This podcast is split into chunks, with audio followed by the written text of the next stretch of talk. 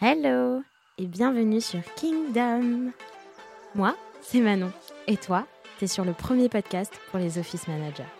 Ou en tout cas, pour tous les curieux qui s'interrogent sur ce métier. Tu t'es peut-être déjà demandé ce que ça voulait dire, office manager.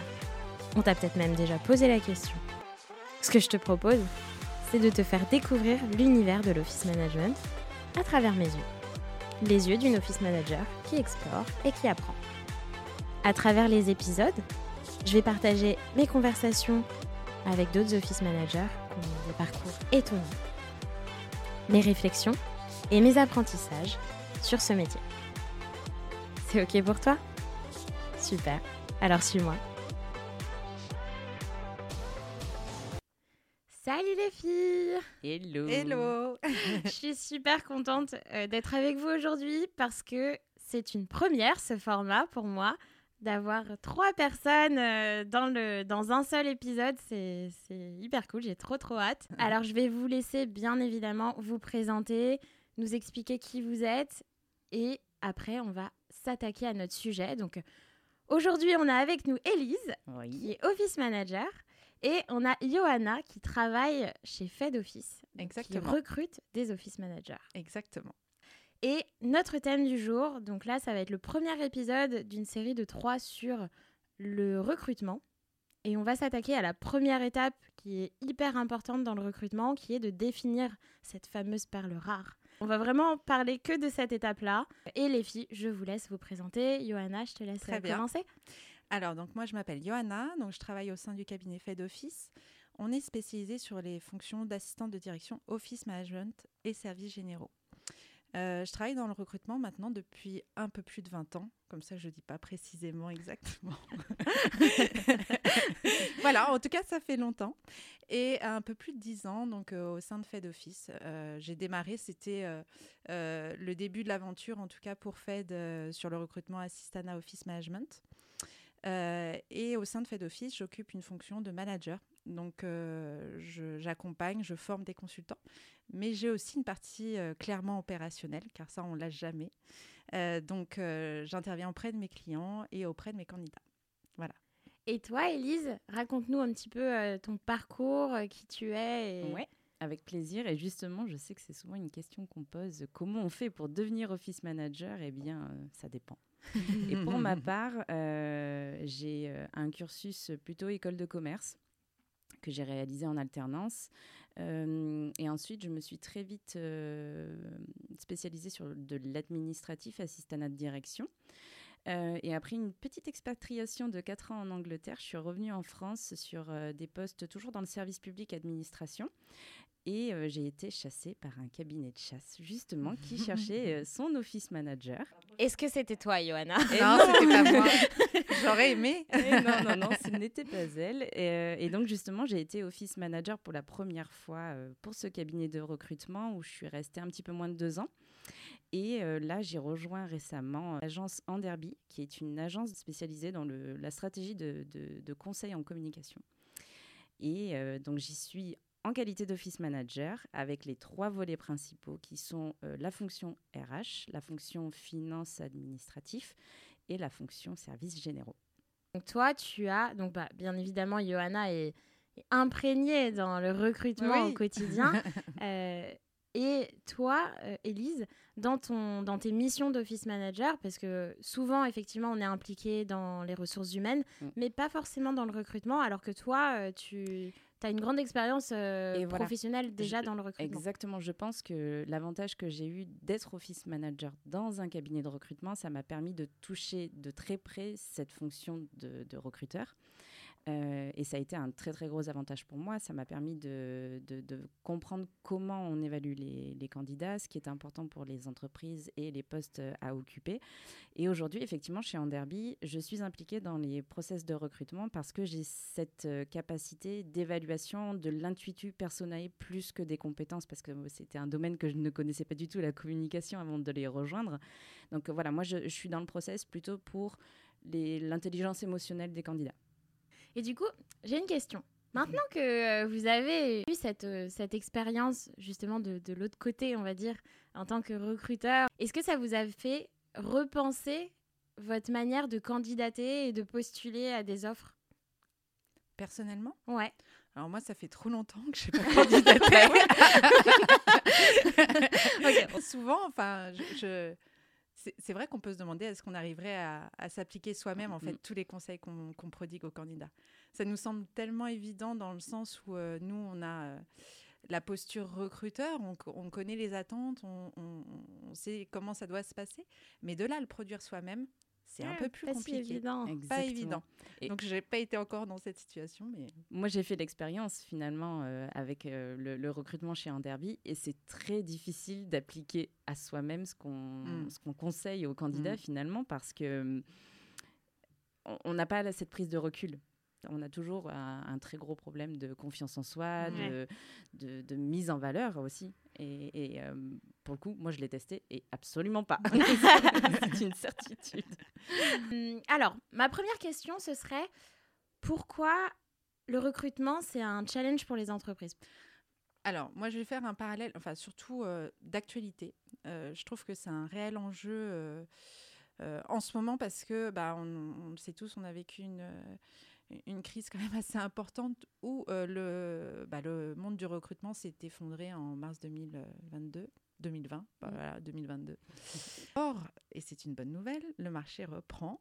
Et là, on se retrouve sur un marché comme avant Covid. Donc ça, c'est vraiment une super nouvelle.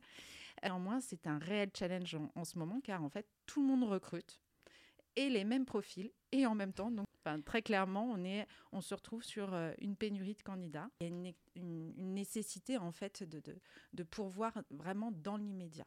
Euh, même maintenant, faire accepter des préavis à, à des clients, ouais. ça devient même compliqué. Okay. Euh, alors qu'avant, on pouvait attendre deux, trois mois qu'une personne arrive. Maintenant, c'est tout, tout de suite maintenant. Quoi. Mm. Je sais pas ce que tu en penses. Ah ben, je suis complètement d'accord. c'est exactement ce que moi je vis au quotidien, euh, côté en, employeur en tout cas. Pour moi, à la base, le recrutement, c'est un des paris les plus osés pour une entreprise parce mmh. que si on part euh, vraiment au, au tout début d'une entreprise, quand on monte sa boîte seul ou, ou avec des associés, c'est le, faire le pari de se dire en fait euh, bah, le, cette idée brillante que j'avais de monter ma boîte, faut que je la partage maintenant, faut que je je, que les compétences, que les choses que, que j'ai apprises, que j'ai mises en place, il faut que je les délègue aussi. Déléguer, c'est pas facile. Mm. Et, euh, et euh, mettre l'humain euh, dans le process qu'on a de base dans sa tête quand on lance sa boîte, je pense que c'est c'est vraiment, comme je le disais, le pari le plus osé pour, pour une entreprise. Ouais.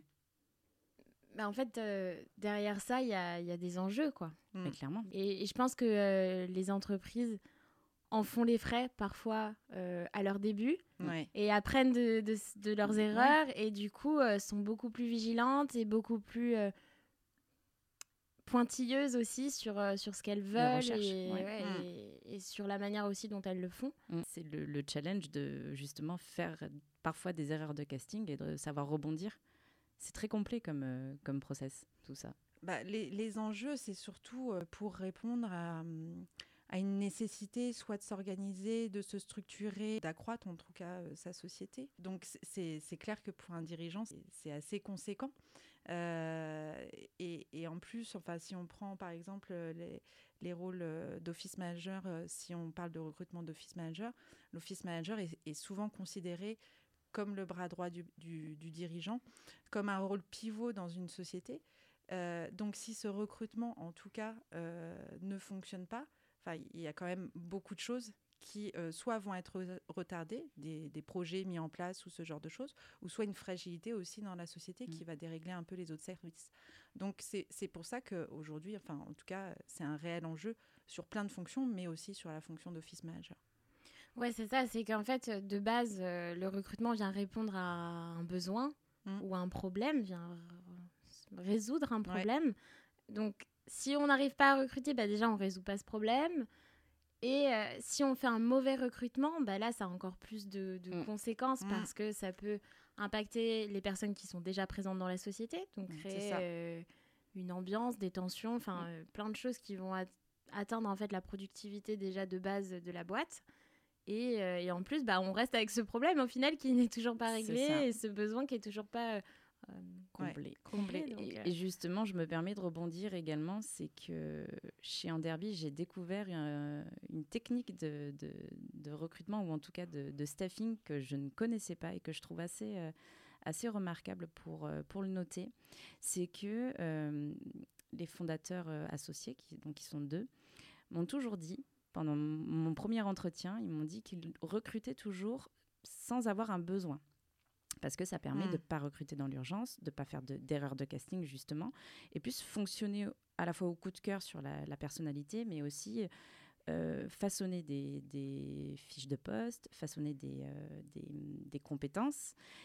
Et, et pour le coup, je trouve que c'est hyper intéressant et le, la, base du recrutement n'est pas du tout la même et on est beaucoup plus serein, euh, en tout cas côté euh, employeur.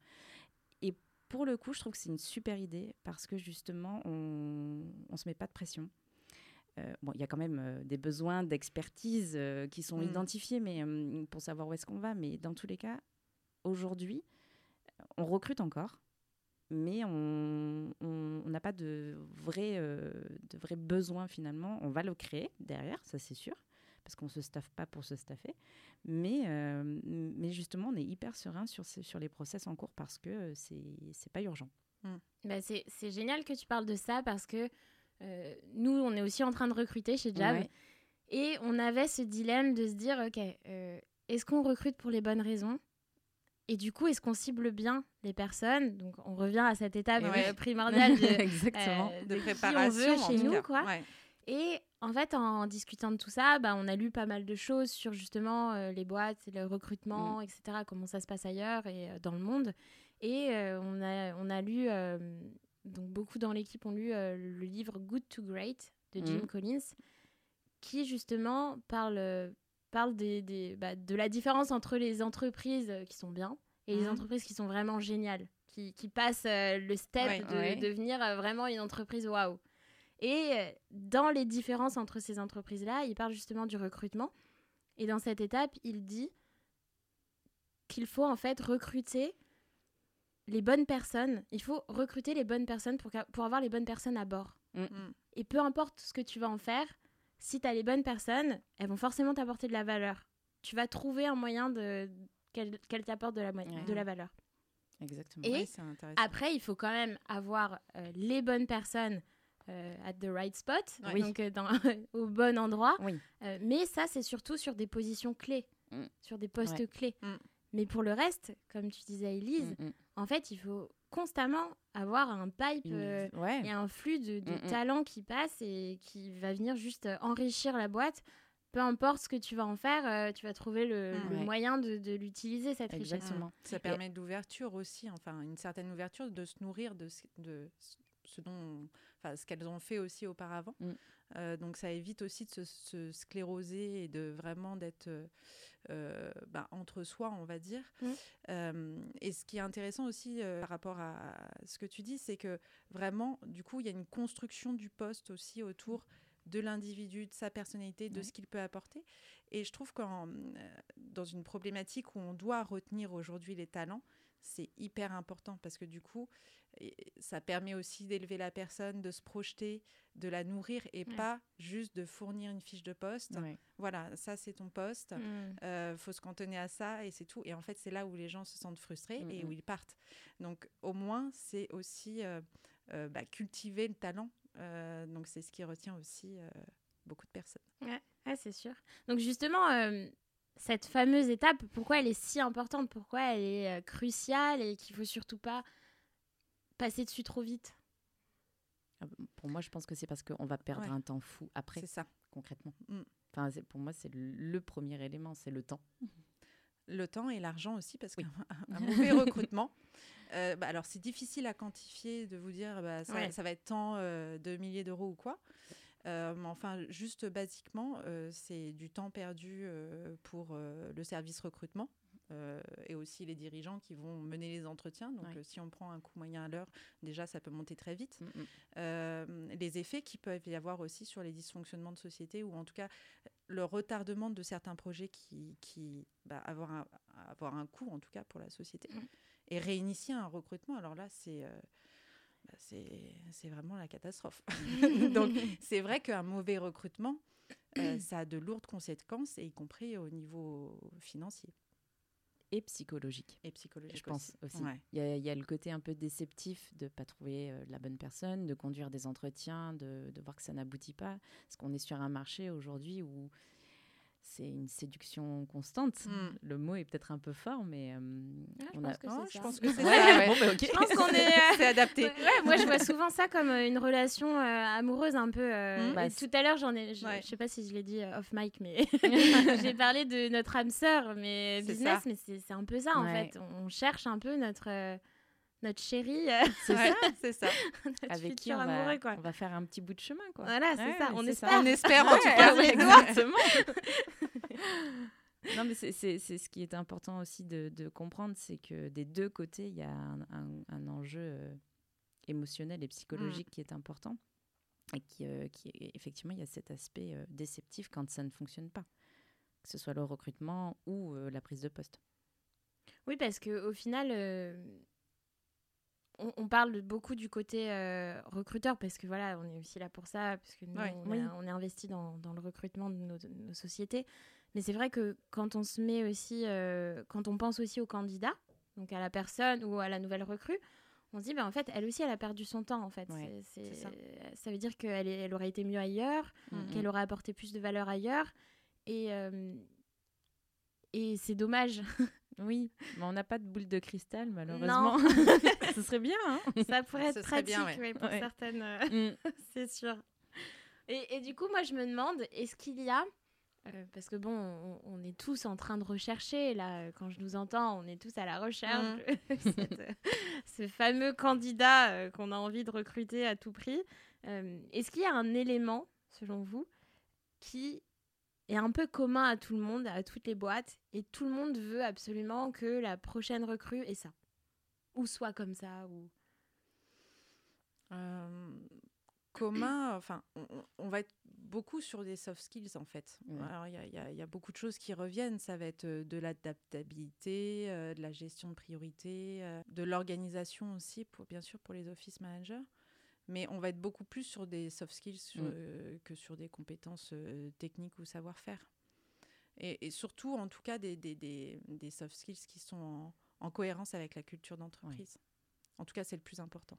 Euh, clairement. Ben, mm. justement, pour moi, la culture d'entreprise et identifier les valeurs de l'entreprise et les valeurs des collaborateurs de l'entreprise, c'est important de les identifier pour justement en, retrouver quelques-unes, pas toutes hein, évidemment, parce que ce c'est pas le but, mais en tout cas que hum, de s'assurer que la prise de poste se fasse de manière euh, smooth parce que les gens euh, se ressemblent un petit peu aussi euh, dans, leur caractère, mode, de fonctionnement, environnement de travail, c'est important tout mmh. ça. Il faut que ça fitte est-ce que euh, vous, quand vous étiez euh, candidate, vous vous souvenez euh, que c'est ce que vous cherchiez aussi chez une entreprise?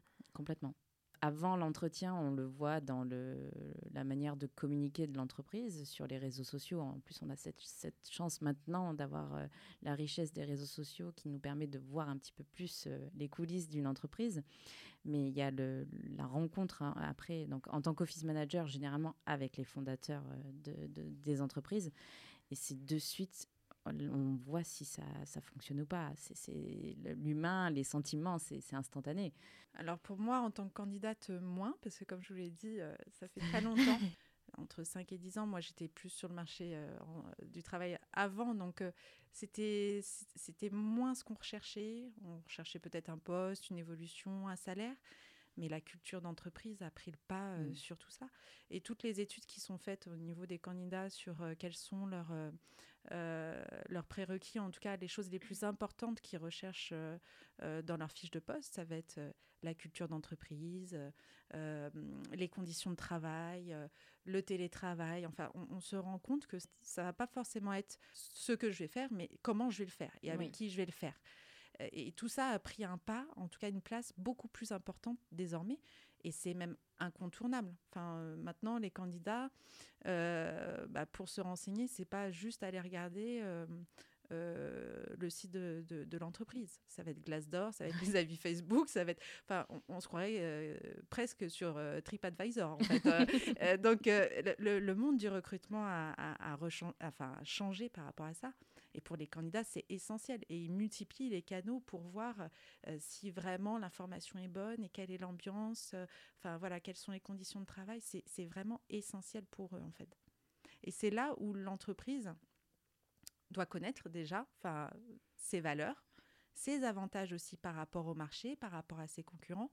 Et quand on parlait de, choses peut-être fondamentales à préparer, euh, ça, ça c'est un vrai travail, c'est d'avoir déjà conscience de euh, qui l'on est, ce qu'on peut, ce qu'on peut apporter aussi, et, quel est notre positionnement par rapport au marché.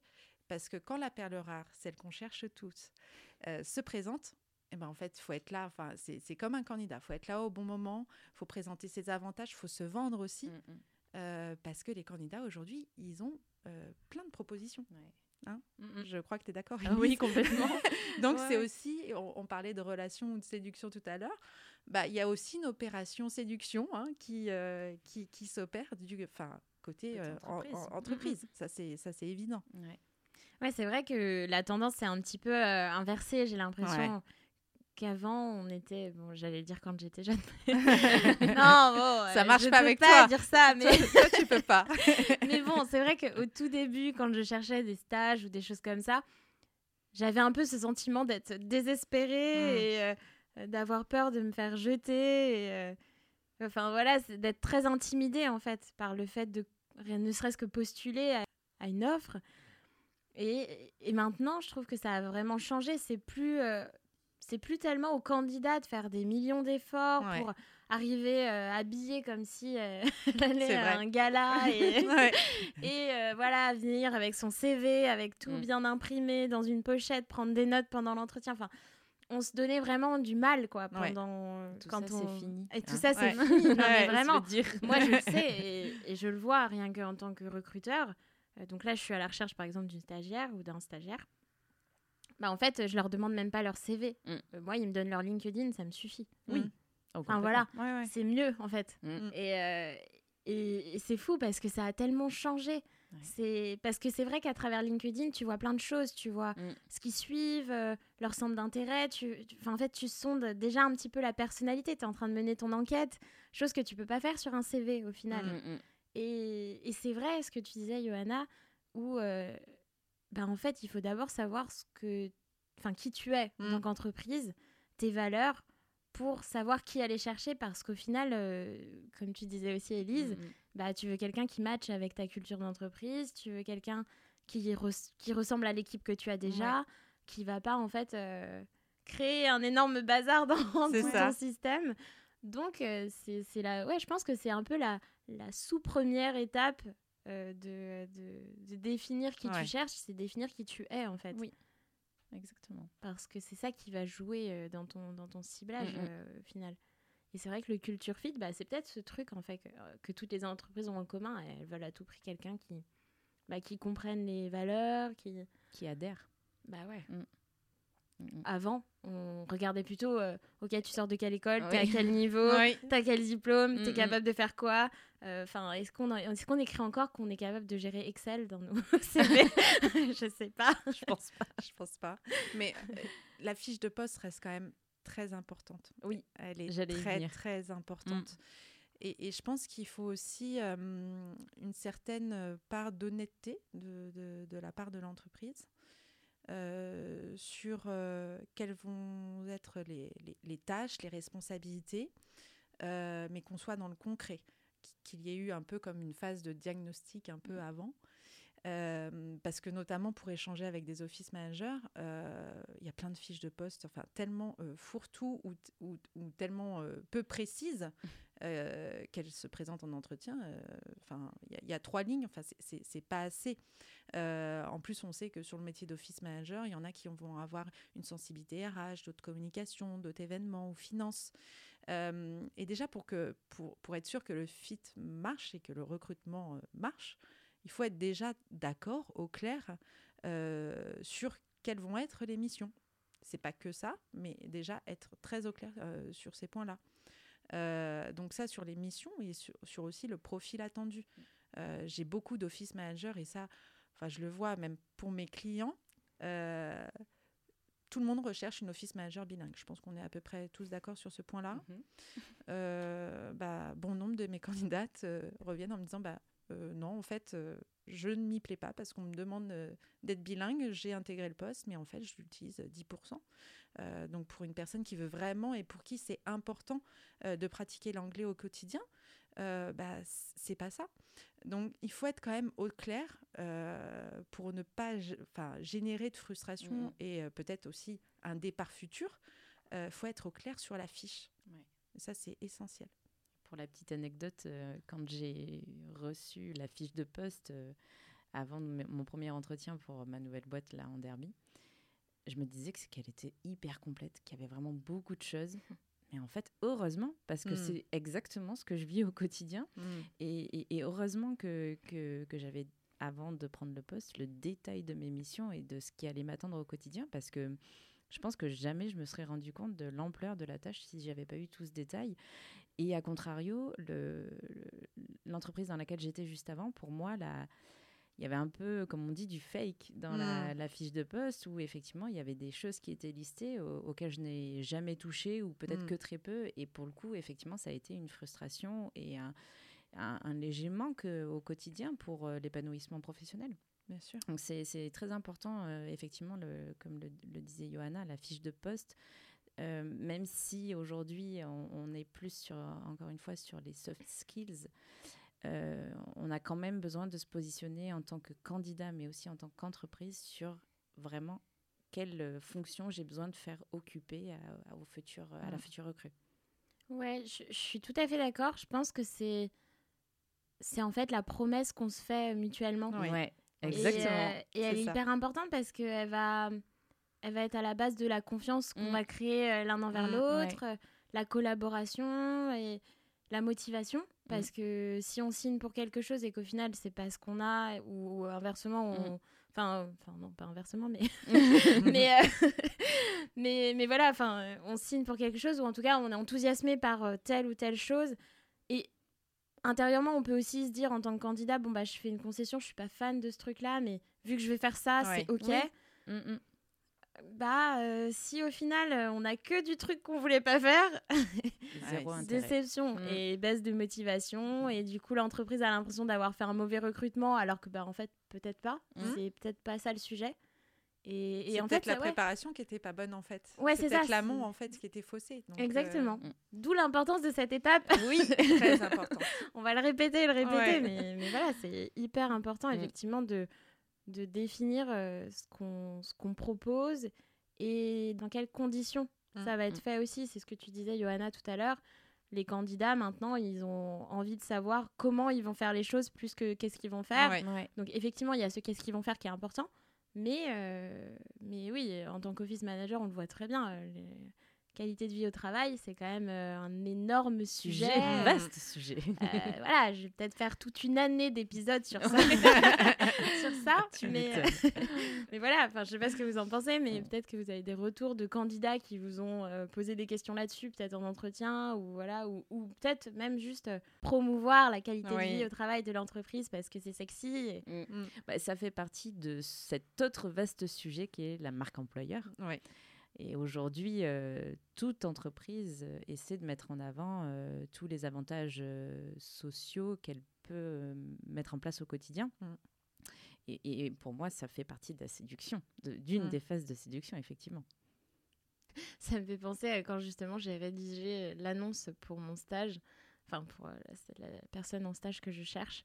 Je pense que je l'ai rédigée 15 fois cette annonce. Je, Ah ouais je voulais mettre tellement de choses dedans et en même temps je me dis ouais mais faut pas que je les noie dans l'information. C'est bien, tu as travaillé ta Ah fiche oui, de poste. voilà. Première étape, euh, ok. Voilà. Mais c'est vrai que définir la marque employeur, enfin définir, travailler en Ouais. fait, c'est quelque Mm. chose de, de- qu'on travaille constamment Mm, mm. parce que ça évolue avec la Ouais, boîte. Donc, Exactement. avec les actions qu'on met en place, avec les projets, avec les nouveaux arrivés, parce que Oui. souvent ils ont des, Des idées, idées, ouais. ils viennent avec leur background, comme tu disais, Mm, mm. Johanna, ils Mm. viennent avec euh, leur passé et, et la richesse que, que ça apporte. Et, et ça amène plein de choses à l'entreprise. Et en fait, il faut constamment travailler cette marque employeur, que qu'elle soit parfaite. Et, et c'est pas facile. Hein. Non. C'est pas évident. Ouais. avant. Et, et franchement, c'est dur, quoi. C'est très difficile parce qu'il y a plein de choses. Il y a plein de sujets dans la marque employeur. Donc, il faut savoir quel combat on veut mener en priorité. Et il faut savoir euh, euh, fédérer les équipes aussi autour de ça parce que c'est avec le collectif justement mm. qu'on va pouvoir faire avancer la marque employeur euh, dans le bon sens dans une entreprise, à mon sens en tout cas. Et aujourd'hui, moi je commence doucement mais sûrement sur, sur mon poste à m'en occuper. Et mon premier outil finalement, c'est le rapport d'étonnement. Mm. Pour les collaborateurs qui ont intégré l'entreprise au bout de 3-4 mois, je leur envoie un document à me compléter pour euh, savoir comment euh, ils percevaient l'entreprise avant d'arriver, comment ils la perçoivent maintenant qu'ils sont là, euh, ce qui leur manque aussi dans leur quotidien qu'ils avaient peut-être dans leurs anciennes boîtes ou qu'ils avaient espéré et qu'ils n'ont pas, et tous les axes d'amélioration qu'on va pouvoir mettre en place chez nous.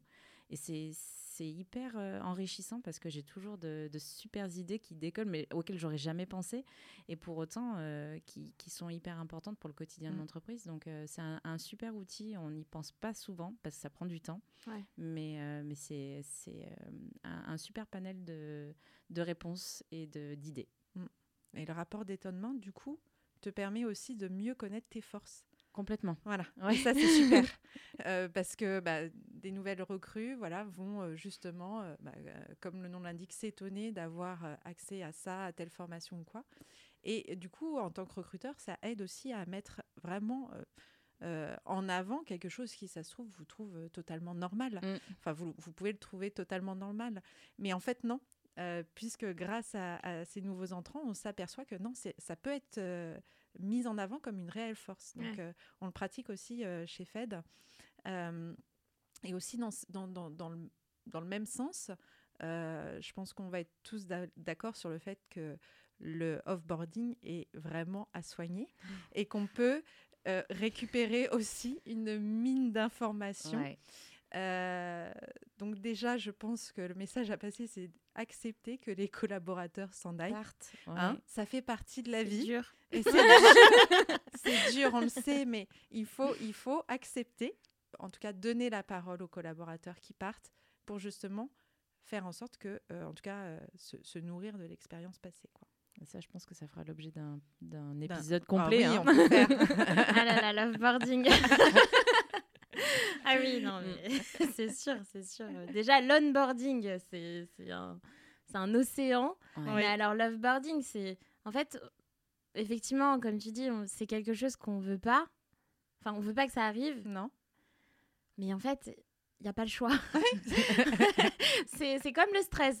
ouais. On ne veut pas que ça arrive, mais on va y passer. Donc, euh, autant se préparer et, autant, euh, bien le vivre, en tout cas. Et autant euh, s'enrichir de, ce, de cette situation, de ce cas, de, de tout ce qu'on peut. Quoi, en fait. Mm. Et c'est important aussi pour les salariés qui restent, qui sont là. Enfin, de voir aussi que comment ah, ça se passe voilà et qu'un départ peut bien se passer mm. enfin voilà a... ouais exactement c'est hyper important ça je pense que ça, ça fait partie de la marque employeur, en fait, mm. euh, la manière dont les gens te quittent aussi. Et en fait, j'allais y venir parce que nous, c'est ce qu'on fait. On fait pas forcément, on fait pas de, de rapport d'étonnement. Mhm. Euh, c'est quelque chose qu'on devrait mettre en place. Mais c'est vrai qu'on est en plein, justement, euh, en pleine élaboration de notre process de recrutement. Mhm. Donc, on essaye plein de choses, on fait plein de choses différentes. Mais par contre, on fait un rapport de départ. et, euh, et c'est vrai que en fait, c'est plein d'informations. On se rend compte. Déjà, on comprend mieux pourquoi les gens partent. Bon, moi, je suis totalement imprégnée dans euh, la décision de départ, etc. Donc, je sais pourquoi les gens partent. Mais pour la personne qui m'accompagne, parce que je fais souvent ça euh, avec une autre personne, mhm. et la personne du coup qui m'accompagne au moment de, de, du rapport d'offboarding comprend beaucoup mieux la décision, comprend beaucoup mieux pourquoi ça s'est passé comme ça, ce qui a fait que cette personne a voulu partir ou que nous, on a voulu que cette personne parte. Enfin voilà, peu mm. importe euh, la situation, mais ça, ça éclaircit vachement euh, mm. la situation, le contexte. Et ça permet de justement ne pas vouloir recruter exactement la même personne. Oui, aussi. tu, tu, comprends mieux de est-ce que c'est nous qui avons fait la mauvaise promesse dès le Mhm. départ et du coup, on n'a pas recruté la mauvaise personne, mais c'est pas de sa faute, c'est notre faute parce qu'on n'a pas promis les bonnes choses? Mm. Ou est-ce que effectivement, quand on on n'a pas décelé que en fait euh, il n'y avait pas les compétences ou euh, euh, les appétences pour ce dont on avait besoin, et ça permet vachement de, de mettre le doigt sur ok pourquoi ça a été un mauvais recrutement Mm. à la base, et du coup comment on fait pour avoir que des bons recrutements à l'avenir. Et, et ça vient complètement enrichir cette première étape en fait Ouais. qu'il faut tout le temps euh, retravailler, rechallenger, Ouais. qui est de, bah, de définir qui on cherche. Ouais. Ça, ça renouvelle l'image de notre perle rare. et c'est chouette. Ouais. Donc, euh, donc effectivement, ça, c'est peut-être euh, un des, des, des pièges à ne pas faire, c'est essayer de d'ignorer le loveboarding. Mm. C'est ça.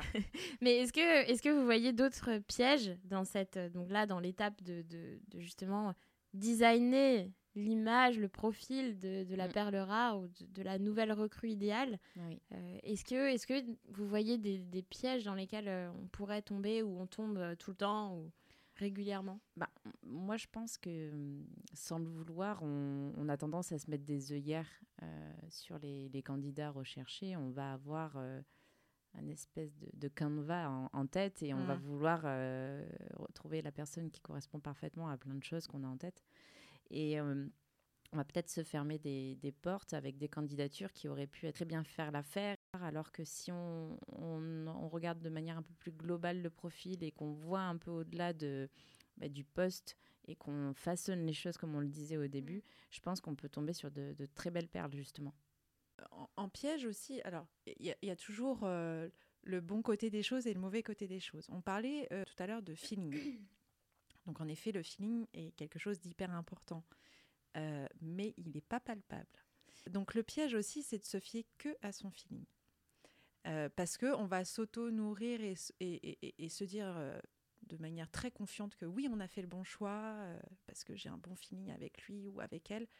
Mais il faut toujours recoupler ça avec vraiment une détection des compétences. Ça, c'est vraiment très important, et notamment sur les compétences personnelles.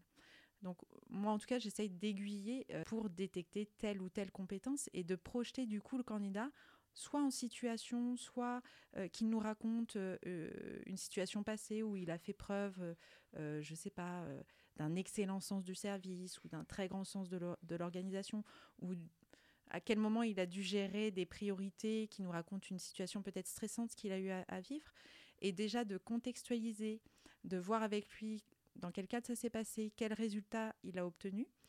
Ça permet aussi euh, de peut-être des fois de, de confirmer un peu son feeling, mais par des choses aussi factuelles. C'est vrai que le feeling, ça peut être traître euh, parfois. ouais. Parce que on se dit, ah, franchement, euh, j'ai passé un super moment. Ouais. ouais, mais c'est pas ta copine que tu recrutes. c'est ça, c'est ça, c'est vrai que c'est pas, c'est pas toujours évident de faire la part des choses. Ouais. Quand on a eu une bonne conversation, est-ce qu'on a eu une bonne conversation parce que bah, juste la personne était sympa et on a passé un bon moment Mm, Euh, On se serait bien vu boire un café avec? Exactement. Ou euh, est-ce qu'on a eu une bonne conversation parce qu'on l'a euh, projetée dans des missions, on Mm. s'est imaginé bosser avec elle et, et c'est vrai que c'est pas forcément simple de, de faire la, la différence entre les deux. Et... C'est pas évident. Ouais. Mais c'est vrai, je, je rebondis un peu en retard. Mais euh, sur ce que tu disais tout à l'heure, sur euh, le fait de ne pas se priver d'un candidat parce qu'il remplit pas toutes les cases. Ouais. Je pense qu'on est- on est beaucoup à avoir tendance à faire ça quand même parce Bah, qu'on se oui. dit, euh, Parce qu'on a un besoin. ouais, et puis on est en mode, je coche mes cases quoi. Ouais. Mais est-ce qu'il vaut peu, mieux pas se créer un besoin avec une ressource plutôt que d'être dans l'urgence et, et vouloir vraiment cocher toutes les cases Et justement, je pense que c'est une des forces de, de- du recrutement, c'est d'avoir une veille de son secteur d'activité, une veille du marché euh, des candidats en fait. C'est ce qui permet de faire les, les meilleurs castings. Et, et ce, ce problème-là, je l'ai vu assez vite parce que euh, on est vraiment très exigeant sur le recrutement euh, chez Chubb. C'est vrai. Ouais. Et en fait, je me disais, non, mais je pense qu'on passe à côté de choses et c'est dommage. Donc, euh, réfléchissons autrement. Enfin, essayons. oui, euh, Enfin, voilà. Tenter, en fait. voilà. enfin, Exactement, euh, tentons, prenons Ouais. plus de risques. Et donc du coup, ce que je me suis dit, c'est qu'on allait établir, un peu comme les grosses boîtes font, c'est de- d'avoir une grille de recrutement. En fait, on a établi donc la grille de recrutement qui est plutôt sur des soft skills. Donc, Ouais. Notamment, on a coachabilité. voir si. euh, je pense que personne n'a ce Ah oui, critère. C'est un nouveau mot. C'est une invention de, de Jab. Mais en fait, coachabilité, c'est euh, la capacité à recevoir le feedback et à adapter ton comportement à ce feedback. Donc, c'est en fait ta capacité à changer, quoi. Mm, mm. Certaines personnes ont beaucoup de mal à changer, ont beaucoup de mal à pas, pas seulement recevoir le feedback, mais l'appliquer Mm, euh, pour devenir meilleur. Donc pour, pour nous, c'est ça en fait, être coachable.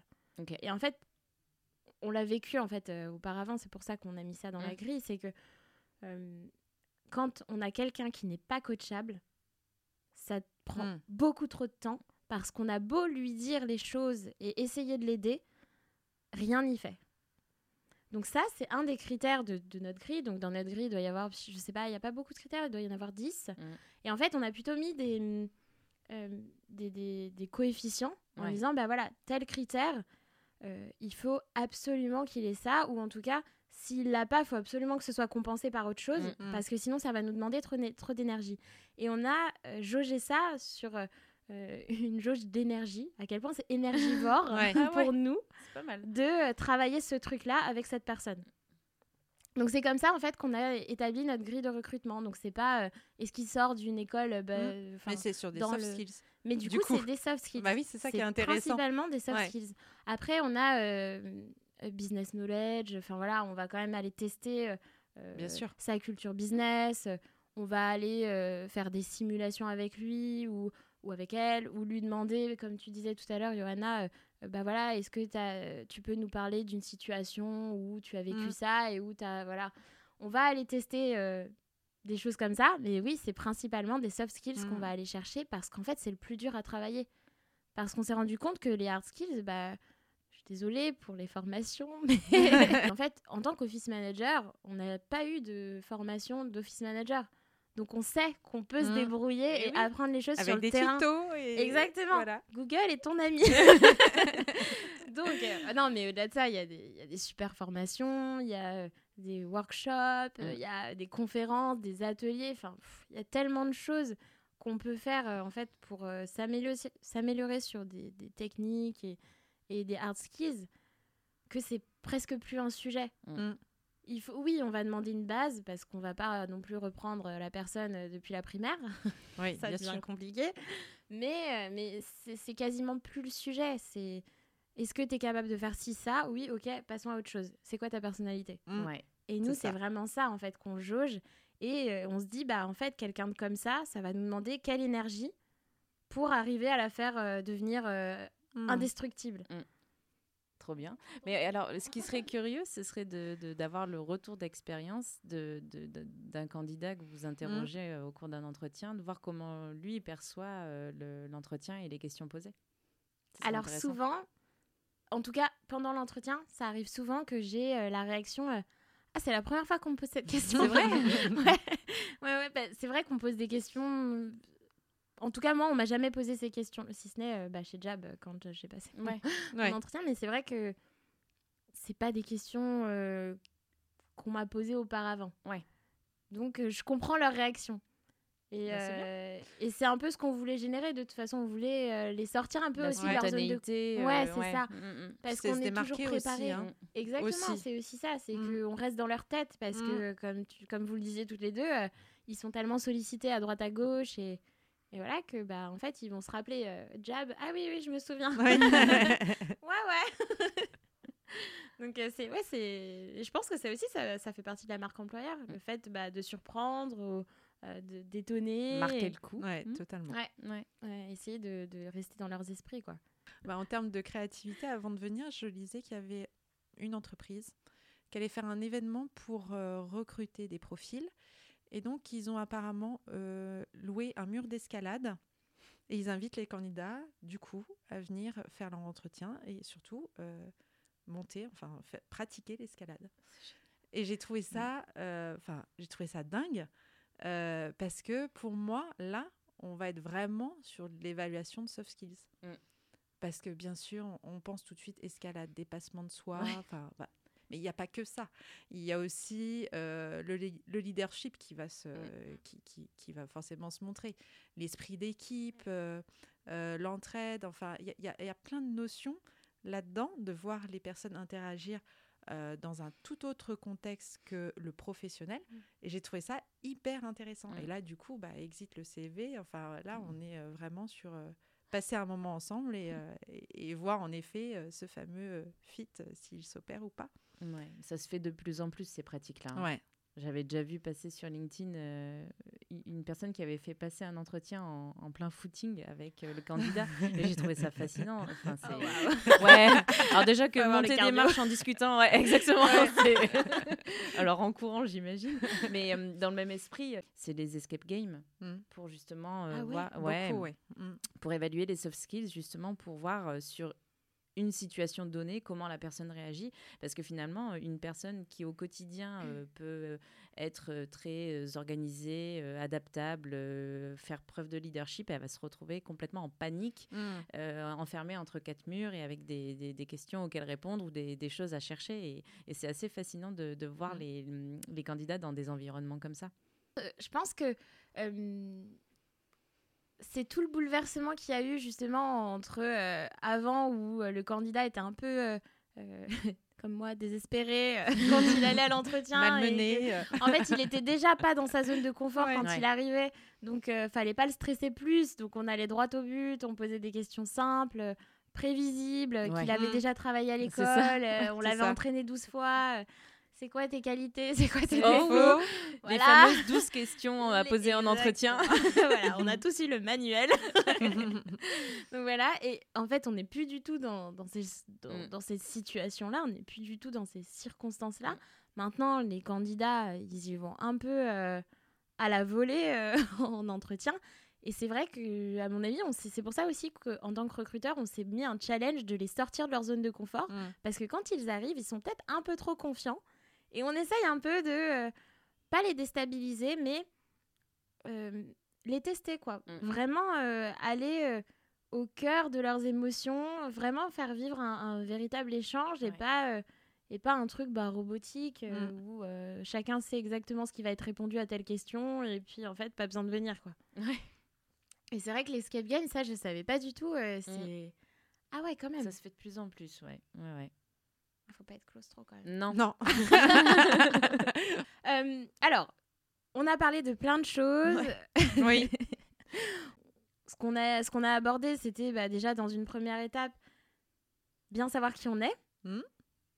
nos valeurs, euh, euh, notre fonctionnement, notre culture et, notre mission. Hmm. pour ensuite bah, bien définir la fiche de poste avec nos besoins, et la promesse qu'on fait euh, au reste du monde, à qui veut bien l'entendre.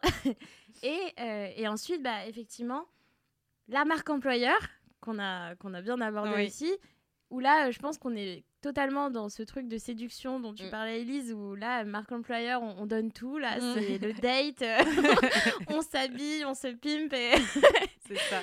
et on montre qu'on vaut la peine d'être connu. Mm.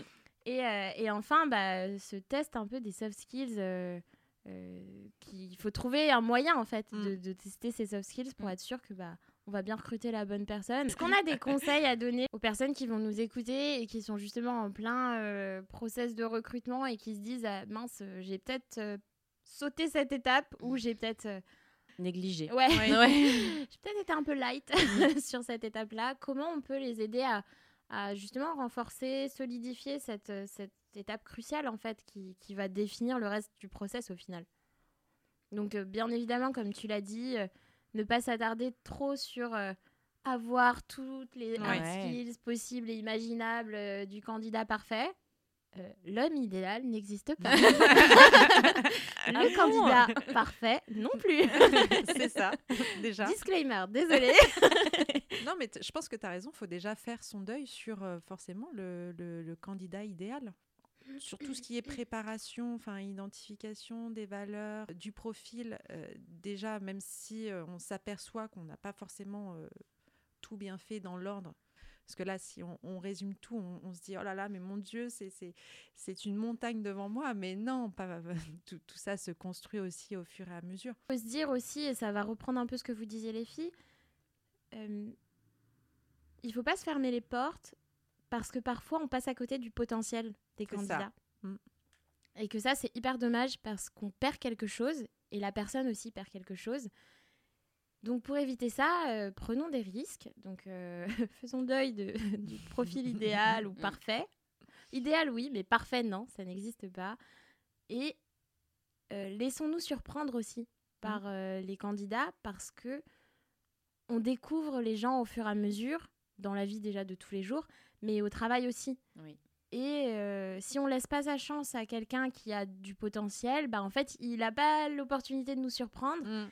Et euh, de d'évoluer, de, s'épanouir et d'emmener la boîte avec lui en fait. Euh, ou avec elle. Donc, donc, donc voilà, moi je dirais, mon petit mot de la fin, ce serait laissons-nous surprendre par, par les candidats. C'est une belle conclusion, Pleine d'espoir, en tout cas. c'est top. bah, écoutez, les filles, je suis hyper contente de cet échange. C'était mm. hyper intéressant. C'était super enrichissant. J'espère que vous avez passé un bon moment. Très bon moment. Très, merci très bon beaucoup. Ouais. C'était top. Bah, super. Merci les et eh ben, merci beaucoup. Merci, merci d'être venu et à très vite. à, très, vite. Merci. Et si je fais tout ça, c'est pas seulement pour m'entendre parler.